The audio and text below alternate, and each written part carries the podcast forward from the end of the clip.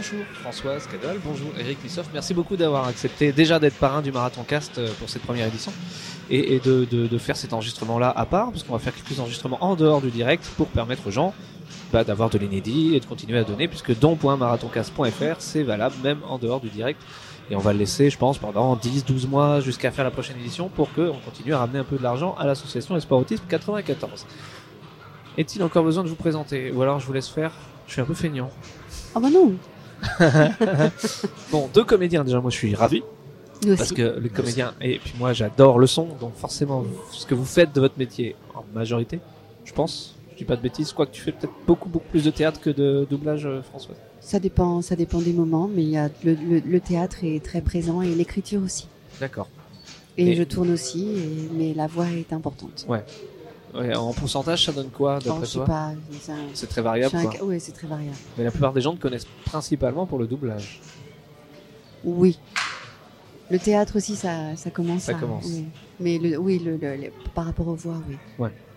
Et euh, Eric, toi tu fais aussi de la scène, t'en as fait il y a longtemps J'ai fait beaucoup de scènes euh, avant, Ouais. dans ma jeunesse. J'ai beaucoup joué au Quel théâtre. vieil homme. Et Hein pardon J'ai dit quel vieil homme. Ah, Quel vieil homme tu parles. Et euh, ensuite, bon, j'ai commencé à, j'ai tourné aussi, pas mal pour la télé, et j'ai commencé à faire, à rentrer dans le milieu du doublage. Et ma dernière pièce, je l'ai jouée au Petit Montparnasse il y a, il y a 6 ans, 7 ans. D'accord, Voilà. ok. Qu'est-ce qui t'a amené vers le doublage justement? On va déjà commencer le doublage en Alors écoute, cette euh, partie. qu'est-ce qui m'a amené au doublage? Je jouais au théâtre et euh, il y avait l'ami de ma petite sœur, donc son petit ami, qui connaissait très bien Georges Duterre. Et à l'époque, Georges et Anne Duterre étaient des grands adaptateurs euh, de films. Et Georges Duterre cherchait une voix avec le producteur pour euh, Humbert Balzan pour doubler le rôle principal d'un film de Youssef Chahine qui s'appelait Adieu Bonaparte qui été présenté en sélection officielle à Cannes. Et euh, donc je suis allé le voir en lui disant bah, écoutez, j'ai jamais fait de doublage de ma vie, je sais même pas ce que j'imagine ce que c'est, mais j'en ai jamais fait. Il me dit bah, c'est très bien, on cherche euh, quelqu'un qui, a priori, qui, qui n'est pas reconnaissable. Donc j'ai passé un essai, j'étais mort de trouille, etc. Et j'étais pris. Et donc je me suis retrouvé euh, à travailler avec Michel Piccoli, d'autres, d'autres et à faire ce film. Donc, euh, en fait, c'était assez euh, pas facile, mais je, suis rentré comme il y avait beaucoup de bienveillance de sa part. Je suis rentré euh, assez rapidement dans, dans le rôle et là où il y a eu un petit problème, c'est le lendemain, Humbert Balzan, le producteur, m'a dit "Écoute, voilà, il y a Youssef Chahine qui débarque et il faut que je te dise, il est il va pas être très agréable certainement parce qu'il il refusait euh, de, faire une- de doubler euh, le comédien principal qui a un accent à couper le couteau mais qui parlait français dans le film. Et donc je vois arriver le lendemain euh, Youssef Chahine qui est un monument du cinéma égyptien qui, est arrivé avec un énorme dossier comme ça et en fait c'était le script, le scénario. Et il me le donne comme ça et il y a un Balzan qui me dit mais qu'est-ce que tu fais Youssef? Ah, il faut répéter les scènes avec Eric. Il dit, mais non, mais attends, c'est une version française. On va pas, on va pas mettre trois mois pour faire cette version française. Donc non, ça se passe pas comme ça. Et confiance, etc. Et finalement, euh, bon, il s'est calmé. Et finalement, ça s'est très bien passé. quoi. Ça a été une superbe expérience parce que c'était un, film remarquable. Et, euh, Et la machine était lancée. et là, non, parce qu'après, je me suis dit, oh, bah, pff, ça y est, je vais, je vais faire du doublage, c'est Ouais. génial. En fait, non, parce que c'était. euh, j'ai eu beaucoup de mal après. C'est toujours une histoire de rencontre, en fait. Ouais. Euh, c'est comme à un moment donné, j'ai doublé un, comédien- un, un- un comédien magnifique, euh, comment il s'appelle Massimo Troisi, qui était un, malheureusement qui n'est plus là, qui est un acteur napolitain. Et pareil, j'étais euh, dans un studio de doublage et il cherchait euh, désespérément quelqu'un pour le doubler. Je crois que toute la place de Paris y était passée. Moi, je commençais. Quoi. J'ai- Et il y avait, euh, comment il s'appelle, Jean Drose, que tu as connu, qui traînait les pieds dans, dans, dans les couloirs. Il me regarde, il dit ah, tu, fais, tu fais du doublage, toi? Je dis, bah, Non, non, je, je suis plombier. euh, Et vraiment, au désespoir de cause, bah, allez, viens. je rentre. Et il était euh, avec Michel Drache, hein, qui était un scénariste, euh, réalisateur. Donc ils cherchaient, je crois qu'ils avaient vu une vingtaine, trentaine de comédiens. Et moi j'étais mort de trouille comme d'habitude. Et je me mets là-bas et je fais la, la scène d'essai. Et là, silence, je les regarde tous les deux. Ok, bah écoute, euh, on commence demain matin, etc. et donc je me suis retrouvé à faire, euh, c'était euh, Splendor, un film avec Marina Vladi, des Torres Scola, magnifique, qui était pré- présenté à Cannes. Je pense qu'il a beaucoup moins marché que le film avec, euh, comment il s'appelait ce film, avec euh, Noiret, euh, qui traite aussi sur le cinéma, comment il s'appelait, Cinéma Paradiso. Et c'est à peu près la, même histoire identique. Et j'ai eu la chance de, de- retravailler sur, de redoubler Massimo Troisi dans un, film que j'ai adoré, qui s'appelait Quelle heure est-il? Keorae Et euh, où c'est les relations entre le père et le fils. Et contrairement à Splendor, où c'était Mastroianni qui s'était euh, pas synchronisé, dans euh, Keorae, j'ai travaillé avec euh, Pierre Mondi, D'accord, ouais. qui était un acteur adorable, Ouais. un amour. Et qui manque beaucoup.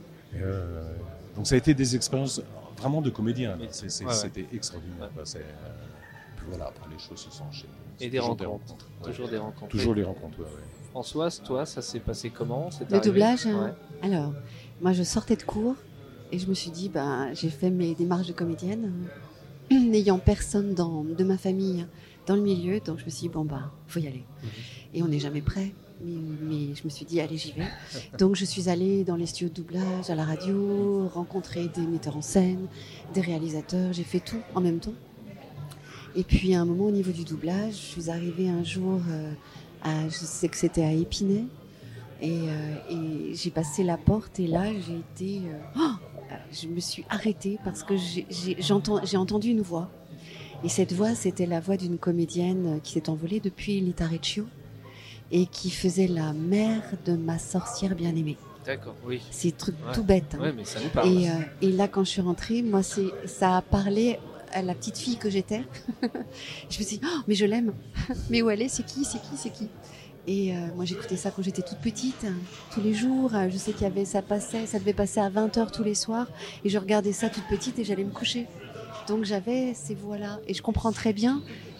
comment dire, je comprends très bien l'impact que la voix peut avoir au niveau des, personnes, des, des personnalités qu'on double, euh, que ce soit Lara Croft ou Angelina Jolie ou Sandra Bullock. ou- Et c'est vrai que ça fait une, ça rend tout de suite complice. Il y a une complicité, il y a le une son, le son a sympathie. quelque chose d'intime Ouais, en fait. très. Ouais. Et, et donc euh, moi j'ai commencé à assister et puis euh, on avait la possibilité à cette époque-là de passer assez facilement des essais, ce qui est plus le cas maintenant. Et, euh, et puis voilà, j'ai eu la chance de, de- de passer des essais, d'être prise tout de suite très vite. Euh, voilà, et puis ça a, ça a démarré euh, très très vite. C'est vrai qu'il y a des voix qui nous marquent énormément. Moi, j'ai eu la chance de recevoir dans une émission Guy Chapelier. Ouais, Et j'étais fan de Code Quantum Mm. parce que voilà, et ça m'a filé les larmes aux yeux en fait, rien que de l'entendre, Mm. parce que ça, il y a beaucoup, tellement de souvenirs qui reviennent. Aujourd'hui, quand on veut se lancer dans le métier, alors c'est peut-être pas forcément une vision que vous avez parce que vous vous êtes déjà bien implanté, mais quelqu'un qui voudrait se lancer dans le métier de de- d'acteur, en fait, de comédien, même sans parler du doublage, quel conseil vous pourriez lui donner? Prendre des cours, trouver son prof, trouver son prof, essayer plusieurs cours.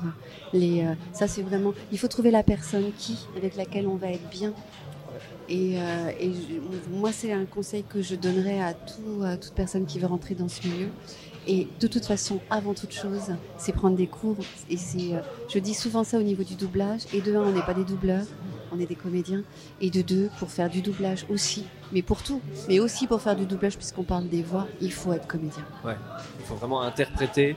Il faut être comédien. Mais est-ce qu'il faut euh, se baser sur l'interprétation d'origine en matière de doublage? Est-ce que vous entendez d'abord la prise originale? Oui, bien sûr, on entend d'abord. Je, je, je, je te laisse. euh, Non, non, mais je suis tout à fait d'accord. Il faut, enfin, il faut. Il n'y a pas de il faut, il faut pas. Mais en tout cas, en ce qui me concerne, ça demande une disponibilité. C'est-à-dire que c'est pas, c'est pas tant est-ce que je l'aurais joué comme ci, comme ça. Là, c'est c'est pas le sujet. Ouais. Le sujet étant de d'entendre, d'écouter, de ressentir et de se couler dans. dans faut, faut, faut trouver, faut qu'il y ait une osmose entre la voix et l'image. Donc le corps, le visage, les yeux, le sourire, etc., les mains, tout. Donc il faut se laisser porter et surtout, pour moi, ne pas réfléchir et se rendre disponible. La clé est là. D'accord. Ok. Pas mieux.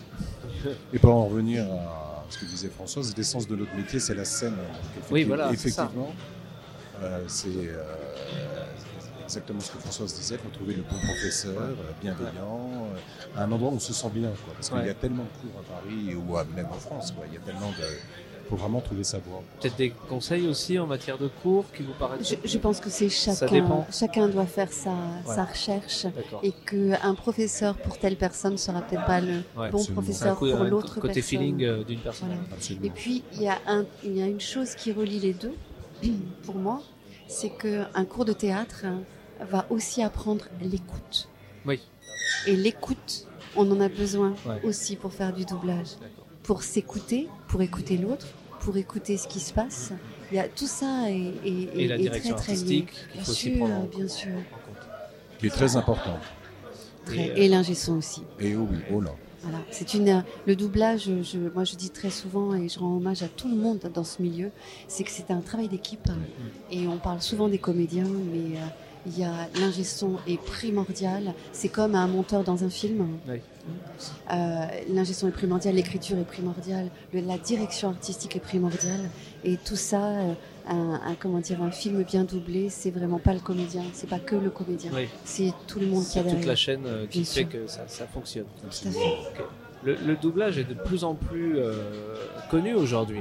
On, on s'intéresse aux comédiens derrière les voix de plus en plus. Depuis quelques années, je trouve que c'est vraiment très très présent. Mais il y a encore des gens qui considèrent malheureusement pas ça comme de- comme jouer la comédie quelque part, comme être comédien, mais vraiment comme euh, être doubleur, ce qui est un peu péjoratif. Euh, quelle est la dose de comédien qu'on peut avoir dans un doublage? C'est-à-dire, euh, est-ce que vous êtes limité justement par le jeu de l'autre, donc c'est pas forcément vous quand vous doublez euh, un personnage ou un acteur, vu que vous vous adaptez C'est tout nous Ouais, en passant par l'image.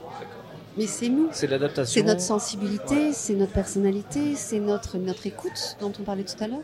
C'est tout ce qui nous fait nous, c'est notre mémoire, c'est notre expérience qui fait que tout ça, ça passe dans la voix. Vous avez des... des, euh, des euh, et ça s'entend, c'est tout s'entend dans la voix. ouais. Dans la voix, c'est euh, si on écoute bien, euh, on entend tout ça. Très bien. Non? Ah, je suis pas mieux. C'est d'accord Pas mieux en Pas permanence. mieux. Faut que je parle avant elle parce que Bon, la prochaine fois, je me tais. Est-ce qu'il y a des pièges à éviter quand on se lance dans le métier de comédien aujourd'hui ou, en règle générale en fait? Parce que vous êtes passé par là, je pense que vous avez galéré aussi à certains moments. Eric moi personnellement, euh, j'ai pas galéré parce que j'ai le premier cours que j'ai pris, c'était ça s'appelait la Scola Cantorum. Et à l'époque, c'était Christian Le Guillochet et Luce Berthomé qui dirigeaient un théâtre à Paris qui s'appelle le Lucernaire. Et donc, en fait, je me suis, euh, je me suis tout de suite senti bien. Avant, j'étais dans un conservatoire du 9e arrondissement. Ben bon, c'était très. je- vraiment, je voulais en faire euh, plus, y aller plus souvent, etc. Donc, quelqu'un m'a parlé de ce, de ce cours et je me suis senti très bien quoi, tout de suite. Et j'ai eu la chance de jouer très rapidement parce qu'on a joué des pièces dans ce théâtre. voilà, c'est comme ça que j'ai commencé. Encore une fois, c'est des rencontres. Et c'est... Et- et oui. Il y a un petit facteur chance quand même qui rentre. Oui, bien en- sûr. en- en compte, Oui, oui, bien sûr. Bah, de toute façon, dans ce métier, il en faut aussi. Oui. Moi, je dirais, je ne sais pas s'il y a des pièges. Je pense qu'il n'y a pas de règles. Euh, je pense que je suis d'accord avec Eric. C'est une question de rencontre. Et, de toute, et puis, la, règle étant, alors, c'est ce que je dis depuis très très longtemps et ce que je dis encore aujourd'hui. hein. C'est-à-dire que je dirais que la règle dans ce métier, c'est qu'est-ce qu'il faut travailler pour bosser. Ça, c'est deux. hein. Euh, et que c'est en bougeant les énergies que les énergies bougent. Si on reste, euh, c'est pas qu'une question de chance, c'est une question de chance. Il faut de- y aller. Faut y aller, quoi. Ouais. Ouais. Et puis après, c'est on est mu par une par une envie, par une passion, par euh, une envie de, de faire, de dire. Mm. Euh, c'est presque vital. Et de créer. Ah oui, bien sûr. Vous parlez beaucoup de, de, de comment, justement, quand vous êtes arrivé là, et on parle beaucoup de Paris, et Paris c'est obligatoire aujourd'hui? Paris, la ville. La Paris. ville de Paris, être présent à Paris, Non. c'est beaucoup, il y a une centralisation euh, parisienne dans Oui, beaucoup de choses. hein. euh, moi, je connais un comédien qui, qui, qui joue euh, dans une troupe en province. euh, il n'a aucune envie de. bon, D'accord. si, ça, si ça se présente que évidemment. si quelqu'un euh, veut se lancer aujourd'hui, c'est important de lui dire aussi c'est pas obligatoire d'aller forcément loin, de, loin des siens ou de se ruiner à la capitale, parce que c'est pas forcément là où il y aura le plus de chances. Il y a plus d'opportunités peut-être, mais euh, au niveau rencontre et euh, mais professionnellement, il y a de très très bonnes écoles euh, à Strasbourg. euh, Maintenant Je sais pas ce que pour penses. oui, bien sûr, mais maintenant pour travailler, Mm. Alors tu peux travailler à Strasbourg, tu peux travailler partout euh, en France. Maintenant, s'il est vrai que, ne serait-ce que par rapport aux voix, Ah oui. il- tous les studios, la plupart des studios sont à Paris, ou en Ile-de-France. Euh, rencontrer des gens, c'est vrai qu'une fois à Paris, c'est plus simple de rencontrer le matin telle personne, l'après-midi telle autre. Euh, voilà, maintenant tout est possible, il n'y a pas de règles. En plus, maintenant, avec euh, tout ce qui se passe au niveau des écrans, on peut parler, on peut, on peut, on peut se parler à travers un Oui. écran, on peut Oui. se montrer à travers un écran. Euh, donc, euh, c'est tout est possible. Ça dépend, c'est toujours pareil, ça dépend comment c'est fait et avec quelle énergie c'est fait. Parce qu'on peut être aussi à Paris et que rien ne Et ne bouge. rien faire. Ah Oui, oui, bien sûr, bien sûr. Et être bloqué, même timide. Je pense qu'il y a aussi fait. beaucoup de timides dans, dans ce genre de cas. Comment on sait Est-ce que avec les années, on a un sixième sens On se dit ce projet-là, il en vaut la peine. Celui-là, je sais pas trop. Je vais peut-être le laisser de côté. Alors, là, ta question me tombe pile dans mon présent à moi. tu vas voir. Je vous explique en, en quelques mots. Il y a quelques mois, j'ai été contactée par un studio qui m'a envoyé des pages d'un essai, des essais, pour, euh, pour faire le livre audio du dernier roman de Grégoire Delacour. Grégoire Delacour, c'est lui qui a écrit La liste de mes envies, qui a été monté au théâtre, il y a eu un film, etc. Il a écrit plein de choses, dont La liste de mes envies, et son dernier bouquin il y a quelques mois s'appelle La femme qui ne vieillissait pas. Et j'ai vu ces, j'ai reçu ces essais, et je suis allée, je suis allée tout de suite le- acheter le bouquin, parce que je me suis dit, mais qu'est-ce que c'est que ce truc? Ça m'a interpellée tout de suite, donc je réponds déjà à ta question. Et, et je suis allée passer les essais, il se trouve que Grégoire Delacour m'a choisi. Donc j'ai lu, et après j'ai dit le livre. Et, après l'avoir dit, j'ai levé le doigt et j'ai dit à Grégoire, Grégoire, s'il vous plaît, est-ce que je peux avoir l'exclu pour faire une adaptation théâtrale, pour faire un seul en scène, parce que ça me parle, ça me touche. Voilà au niveau de l'intuition. Il se trouve que Grégoire Delacour m'a dit oui, que les éditions m'ont dit oui, et que j'ai demandé à Tristan Petit-Girard de me mettre en scène. Tristan Petit-Girard, c'est lui qui a fait la mise en scène, de, entre autres, mais dernièrement de la machine de Turing. Donc voilà, magnifique, formidable. Et, euh, et Tristan m'a dit oui.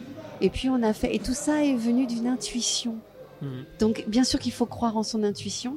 On a fait une lecture au Lucernaire Ah oui. euh, au mois d'octobre, donc il y a quelques jours. Et là, euh, c'est très rare ce qui s'est passé, parce que je fais quand même pas mal de lectures de théâtre de plusieurs projets. En une lecture, on a, on a su qu'on allait aller à- au Festival d'Avignon cet été. On a trouvé des coproducteurs. Ma compagnie aussi rentre dans cette coproduction. Et on a tous les partenaires en une lecture. Tout ça par rapport à une intuition. Donc ça s'appelle La femme qui ne vieillissait pas. Tout est dans le titre. C'est un. J'ai fait l'adaptation théâtrale. C'est un seul en scène. Et on sera au Buffon euh, au Festival of cet été. Voilà du 3 au 26. Bravo, super. Voilà, c'est c'est ça. faut, faut pas est- hésiter. Mais bien sûr, façon, il faut prendre des risques. Oui, il y a tout à gagner. Il faut prendre des risques. Et puis écoutez vraiment, il y a des moments, il y a une l'intuition est très forte et l'intuition est magique. Ça reste Et une on question de sensibilité magique. finalement. Le métier de comédien est très axé sur la sensibilité, j'imagine. Il faut sûr, capter les émotions, sûr, savoir les sûr. retranscrire. Et puis il y a des moments, il y a des, il y a des intuitions qui sont euh, évidentes. D'accord. Donc euh, vraiment croire, euh, croire en ça. Et là, en tout cas, ça, s'avère juste. ouais. Parce que j'imagine qu'il y a aussi en contrepartie beaucoup de projets qu'on lance et puis qui se heurtent à face euh, à, Il y a à beaucoup d'obstacles. et- tellement de lectures sur la place de Paris, il y a tellement de Ouais. projets qui se lancent, il y a tellement de projets qui où les gens baissent les bras, Mm. tellement c'est difficile, c'est difficile.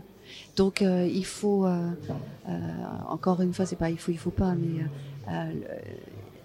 la foi est la bienvenue. Et puis le travail, parce qu'il faut bosser.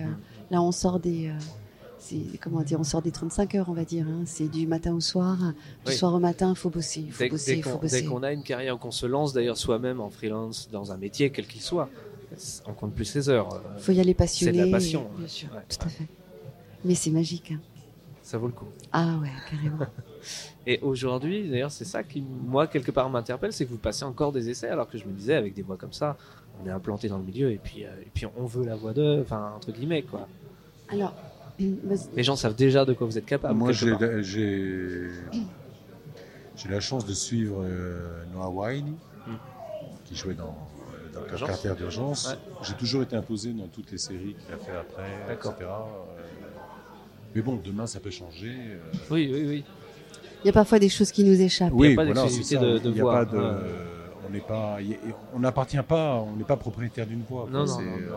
Mais d'un autre côté, lorsqu'un lorsqu'un comédien est très, la voix du comédien est très et va sur ce personnage, va sur le comédien et que les gens sont habitués. Les gens sont, ouais, c'est ça. On a eu, on a eu des cas où les voix changeaient. Je pense à la dernière Mm. saison de Friends, par exemple. C'était catastrophique. Mm. C'était impossible de suivre. Ouais. Pour une autre raison, mais bon. Ouais. Mais parfois, il y a des choses, vous voyez, Angelina Jolie, je la double depuis Lara Croft. Il n'empêche que, ah, je ne sais plus sur quel film, mais il y a un film où je n'ai pas passé d'essai, on m'a pas demandé, Ouais. Et c'est une autre comédienne qui l'a doublé. D'accord. Et, euh, et ça nous échappe. Ouais. Sans Mais- raison, juste parce que En, en tout cas, que je ne suis pas au courant de- des raisons. Ok. Voilà, Vis-à-vis de l'histoire du film, peut-être, ou de la. je ne suis pas au courant. a des acteurs de- qui sont très bons dans des comédies qui d'un coup font un film noir et on se dit que bah, peut-être. On est des comédiens. Oui, oui. On est des comédiens. Bien on sûr. a un- le spectre est quand même assez large. C'est ça. C'est ça. Mais, euh, mais voilà, non, on passe pas toujours des essais hein, sur les. euh, moi, je passe pas d'essais sur Sandra Bullock, ni, euh, ni Angelina Jolie. Oui, mais voilà, c'est Mm. des acteurs que vous avez déjà, euh, Oui. déjà doublés. Oui. Mais ça n'arrive pas quand on vous dise, euh, voilà, c'est un nouveau rôle, mais c'est absolument vous, c'est sûr. Vis-à-vis de votre carrière, il n'y a même pas besoin de passer d'essai. euh, C'est Ah, sur des films, sur des films. en ouais. premier rôle, C'est rare. D'accord. C'est très rare. Si on double pas la, la comédienne ou le comédien, d'accord Ouais. Oui, c'est rare. Parce qu'il y a beaucoup de, il y a beaucoup de personnes qui rentrent en jeu et qui Mm. décident. hein. Mm. C'est pas que le directeur artistique là. Ouais. Tu vois, j'ai fait un. Là, c'est c'est un autre domaine parce que c'est l'animation, mais j'ai Ouais. j'ai fait une- un film annonce pour le, un film de Scooby-Doo qui sortira cet été. Ouais. Et euh, en fait, toutes les voix ont été remplacées aux États-Unis, sauf l'acteur qui double Scooby-Doo. Donc, euh, je- moi, ça fait euh, à peu près 23 ans que je fais Sammy Scooby-Doo. Et c'est de l'animation, hein, c'est pas parce qu'il y a eu deux films de Scooby-Doo. Avec, Scooby-Doo, euh, mais après c'était avec des comédiens en synthèse. ouais. Et là, c'est l'animation, c'est de la 3D. Et euh, donc, j'ai fait le film annonce, etc. Et on m'a appelé en me disant ils veulent entendre quelqu'un d'autre sur euh, plusieurs personnes sur euh, Samy. Je dis bah, faites-le. Puis bon, finalement, ils m'ont choisi. Parce que c'était comme aux États-Unis, comme il n'y avait pas de. Oui, ils ont on voulu suivre. puis finalement. Ouais. Mais bon. voilà. C'est l'animation, donc c'est encore autre chose. Oui, mais l'animation de Marc, je sais pas pourquoi tout à l'heure je pensais. D'ailleurs, son nom m'a échappé, ce qui est absolument honteux. La voix d'Astérix, un des plus grands. Pierre Tornade Non, non, lui il avait fait Obélix. Ah, Obélix. Euh, Astérix, c'était, c'était, c'était. Ah, je l'ai plus. Je l'ai plus. Qui a été remplacé dans le dernier Astérix par Christian Clavier d'ailleurs. Et qui. euh, C'est honteux de pas avoir ce nom. C'est honteux, je vais être obligé de regarder sur internet parce que je ne peux pas continuer à parler sans. Ah, mais comment il s'appelle? Qui, est- qui est à la Attends, je retraite regarde, je regarde, Ah, je regarde. Bah C'est- c'est, mais si. Ah, Mais non, si. c'est pas Tornade? Non, Non, non, Mais Tornade non. était très bon en Obélix. il a- ils ont eu beaucoup de mal à le remplacer. bien sûr. J'ai son visage, j'ai pas son nom. et euh, Euh, ah oui, moi aussi, parce qu'il a un visage en plus très très. euh, fait La voix de? Attends, ah, attends, il je avait fait. Astérix. Euh... Oh zut, non, c'est là j'ai là j'ai honte parce que c'est vraiment une voix qui. Moi, on va C'est pas dire Karel C'est la Mais voix. si, Si, voilà. c'est. Karel. Ouais. Voilà, c'est ce qui manque Voilà. Karel. énormément. euh, Ah, qui- génial. et Ils lui ont trouvé quelqu'un qui avait presque la même voix pour euh, C3PO dans Star Wars. Enfin, c'est quelqu'un qui le remplace beaucoup, mais c'est pas lui quoi. Écoute, moi, il m'est arrivé une, an- une anecdote. Un jour, j'arrive sur un studio et je venais travailler avec euh, Roger Carrel. Euh, et euh, et c'était sur Winnie l'ourson. Ah, mais voilà. Et j'ai assisté à un truc extraordinaire. Alors, je sais plus, hein, il faisait Winnie, puis il faisait Tigrou, je crois. Oui. Hein Ouais. Mais juste, il se répondait dans la scène. C'est-à-dire que dans la même scène, il faisait la voix de Tigrou et la voix de Winnie. D'accord. Et ils se parlaient et ils, Ils se répondaient comme ça. Extraordinaire, extraordinaire. Qu'est-ce que j'ai ri. Mais j'ai trouvé ça, j'ai ri, mais en même temps, j'étais waouh, waouh, Euh, Ouais. respect. Ouais. Ah, Respect ce, monsieur, un Ah immense, un immense acteur et, oui, et, et- et modeste. très humble, très, mais comme tous les grands. Mais oui, façon. tout à fait, je suis d'accord. Et moi, j'ai travaillé avec lui. Je lui ai dit, mais euh, je suis, je d'abord, je suis très, On très, est, on est tous fans. très ému, très fan. Ah, ouais. Et je dis, en plus, euh, j'ai appelé ma chienne, qui n'est plus là malheureusement, Cara. C'est lui qui faisait Cara dans le Oui, livre bah de oui, la oui, voilà. Et confiance. Irremplaçable, Ouais. je, je trouve. euh. Plus VO ou plus VF quand vous regardez un film, une série VO 100%. VO 100%. D'accord. On soutient pas les petits camarades. C'est pas une question de Non, soutenir. c'est pas ce- C'est pas une question de ça. C'est D'accord. que parfois aussi, c'est, je pense que Eric pensera la même chose. C'est que euh, on reconnaît les voix Oui. et que Et ça vous euh, sort du- et que c'est ouais, euh, ouais. Voilà. Là, c'est un, c'est professionnel. Ouais. Et puis on peut pas s'empêcher de dire de, de regarder le doublage. Ouais. Et de voir les défauts, les choses à Les faire, défauts, les bonnes qualités, choses, hein, les- voilà. Ouais. Mais on entend. euh, Enfin, moi, je préfère. C'est vrai que je préfère euh, la VO. Ok. Très bien. Et euh, Eric aussi. Du coup. Ah oui. Sauf pour les films chinois. Ah oui. Parce que le film chinois, c'est euh, il y a, y a- y a un, un temps pour les sous-titres. Oui. Évidemment. Mm. Et moi, le chinois, je comprends pas le chinois. En anglais, je peux comprendre, Ça mais il y a un temps pour les sous-titres. ouais, ouais. Et parfois, dans les sous-titres, tout n'est pas écrit. Donc, euh, par exemple, moi, j'ai doublé plusieurs fois Gong Li, Ouais. magnifique star chinoise, sublime. Et c'est vrai qu'on s'était rendu compte de ça, c'est que entre ce tout, tout ce qui est dit en chinois et le peu de temps accordé aux sous-titres, on n'a pas tout le film. Ouais. Donc c'est parfois quand on ne connaît pas la Ça demande langue beaucoup du tout, d'attention. Ouais. et- Et quand on connaît pas la langue, je- moi j'engage à regarder en VF, bien sûr. Mhm. Mais après, les films asiatiques sont très rarement euh, doublés euh, en français. J'ai pas l'impression qu'ils atteignent beaucoup de salles et que quand c'est le cas, c'est pas souvent en VF ou alors faut vraiment que ça soit un gros gros succès, comme il y a eu Parasite euh, il y a pas si longtemps, un bon film et qui a eu droit à une VF, mais c'est assez rare les films asiatiques. Je sais pas pourquoi, est-ce que c'est le public qui y est pas habitué ou alors que le public de ces films-là va naturellement vers de la VO et que ça vaut. Je vais travailler sur une série, alors je sais plus si c'est chinois ou coréen, Ouais. Et on a très souvent d'ailleurs, ça c'est la communauté d'internet est, est- est rapide parce que très généralement quand ils sortent une série ou un film, comme il a peu de chances d'arriver au marché français, les gens la récupèrent, ils la sous-titrent plus ou moins bien. Mm.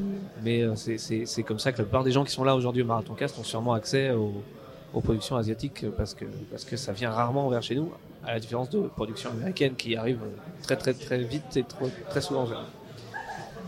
Euh, on va terminer là. Moi, je vous remercie beaucoup encore une fois. Je rappelle à ceux qui écoutent ça que les dons sont encore ouverts sur don.marathoncast.fr.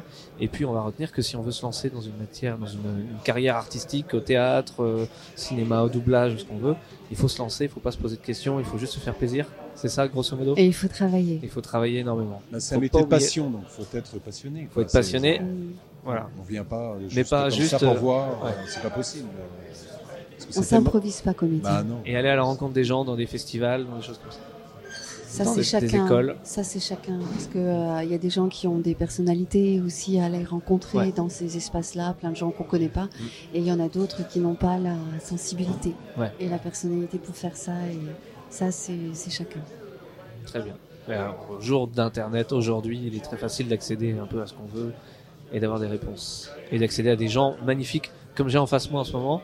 C'est un délice à chaque fois de vous entendre et de vous recevoir. Voilà. C'est Gentil. Oui, gentil David. Merci David. Merci Merci. beaucoup. Merci.